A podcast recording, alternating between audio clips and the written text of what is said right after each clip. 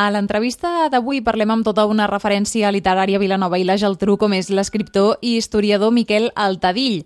El proper 26 de juliol presenta la segona part del seu treball Dades per a la història de Vilanova 1701-1814 i que ja avancem no acaba aquí. Miquel, bon dia. I molt bona hora i moltes gràcies per la vostra atenció. Miquel, anem a pans. A finals d'aquest mes, el 26 de juliol, presentes aquesta segona part ens Correcte. pots avançar què és el que ens hi trobarem?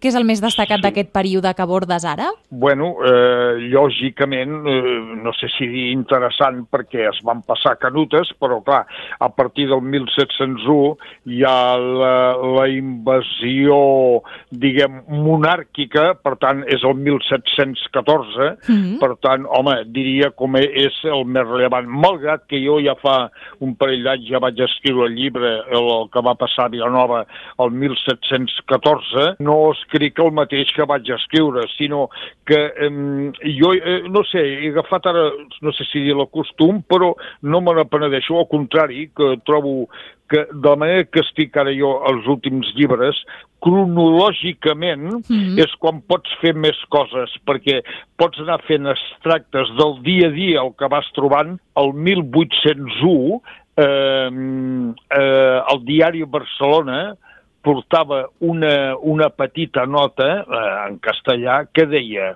en la calle ancha, esquina en la calle San Francisco de la ciudad condal, se venden los sabrosos eh, eh, eh, borregos de Cal Cava de Vilanova i la Geltrú. O sigui, per mi aquesta és una nota també històrica perquè resulta que el 1801 la pastisseria de Cal Cava a Vilanova, que va durar quatre generacions, resulta que hi havia una sucursal a Barcelona que anunciava aquella especialitat de pastissos que feien aquí a Vilanova eh, i que es venien aquí a la pastisseria Cava, doncs tenien una, eh, un representant a Barcelona, el 1801. Clar, el 1801 aquí no hi havia cap diari informatiu.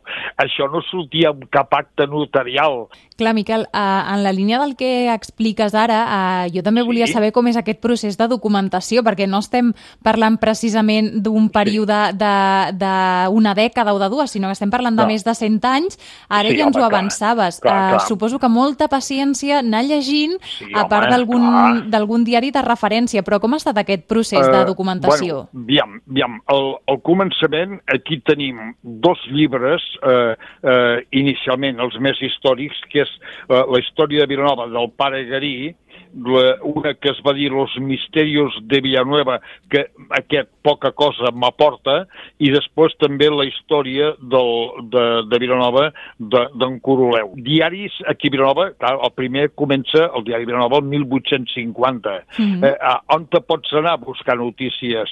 Doncs clar, tens que anar a, a, a, a Barcelona forçosament. Mhm. Però, bueno, abans del, del 1700 i tants que surt el diari de Barcelona, a on? Doncs tens que anar eh, eh, al, al bisbat, tens que anar en, en llocs, en, en registres... Eh, vaig a dir-te una cosa, estic molt content. Jo aquí a Vilanova, eh, amb, amb gent de Compex, gent veterana, dono classes cada setmana, explico una hora la història de Vilanova. Doncs ha vingut molta gent que m'ha regalat notes, mm, eh, eh, cartes Mhm. que tenien de tres i de quatre generacions antigues.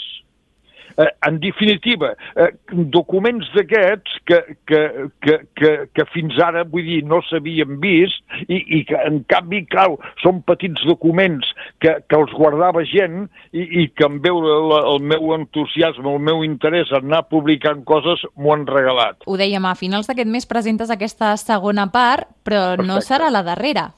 No, no, no, clar, si, si eh, tal com hem dit, el diari Vilanova va sortir el 1850... Exacte, ens falta un jo període. Aquest, exactament, aquest segon llibre la, eh, el faig de 1701 a 1814, vol dir que de 1815 a 1850 eh, es formarà part el, el, el, la tercera, el tercer llibre de la teologia d'aquesta història de Vilanova i, i ho presentaré una setmana, 8, 10, 12 dies abans de Nadal. Mm -hmm. I així faig cada 5 mesos, més o menys, mm, pot ser que siguin 6, eh, doncs presento aquesta, aquests tres llibres eh, de la història Vilanova que, que en fi, que, que, que per mi és un goig poder-ho haver fet, però no cal que et digui que eh, has d'haver investigat molt. Miquel Altadill, escriptor i historiador, tota una referència a Vilanova i que el proper sí. 26 de juliol presenta la segona part de dades per a la història de Vilanova 1701-1814. Miquel, moltíssimes gràcies per atendre'ns. T'ho agraeixo molt i voldria, si em permets,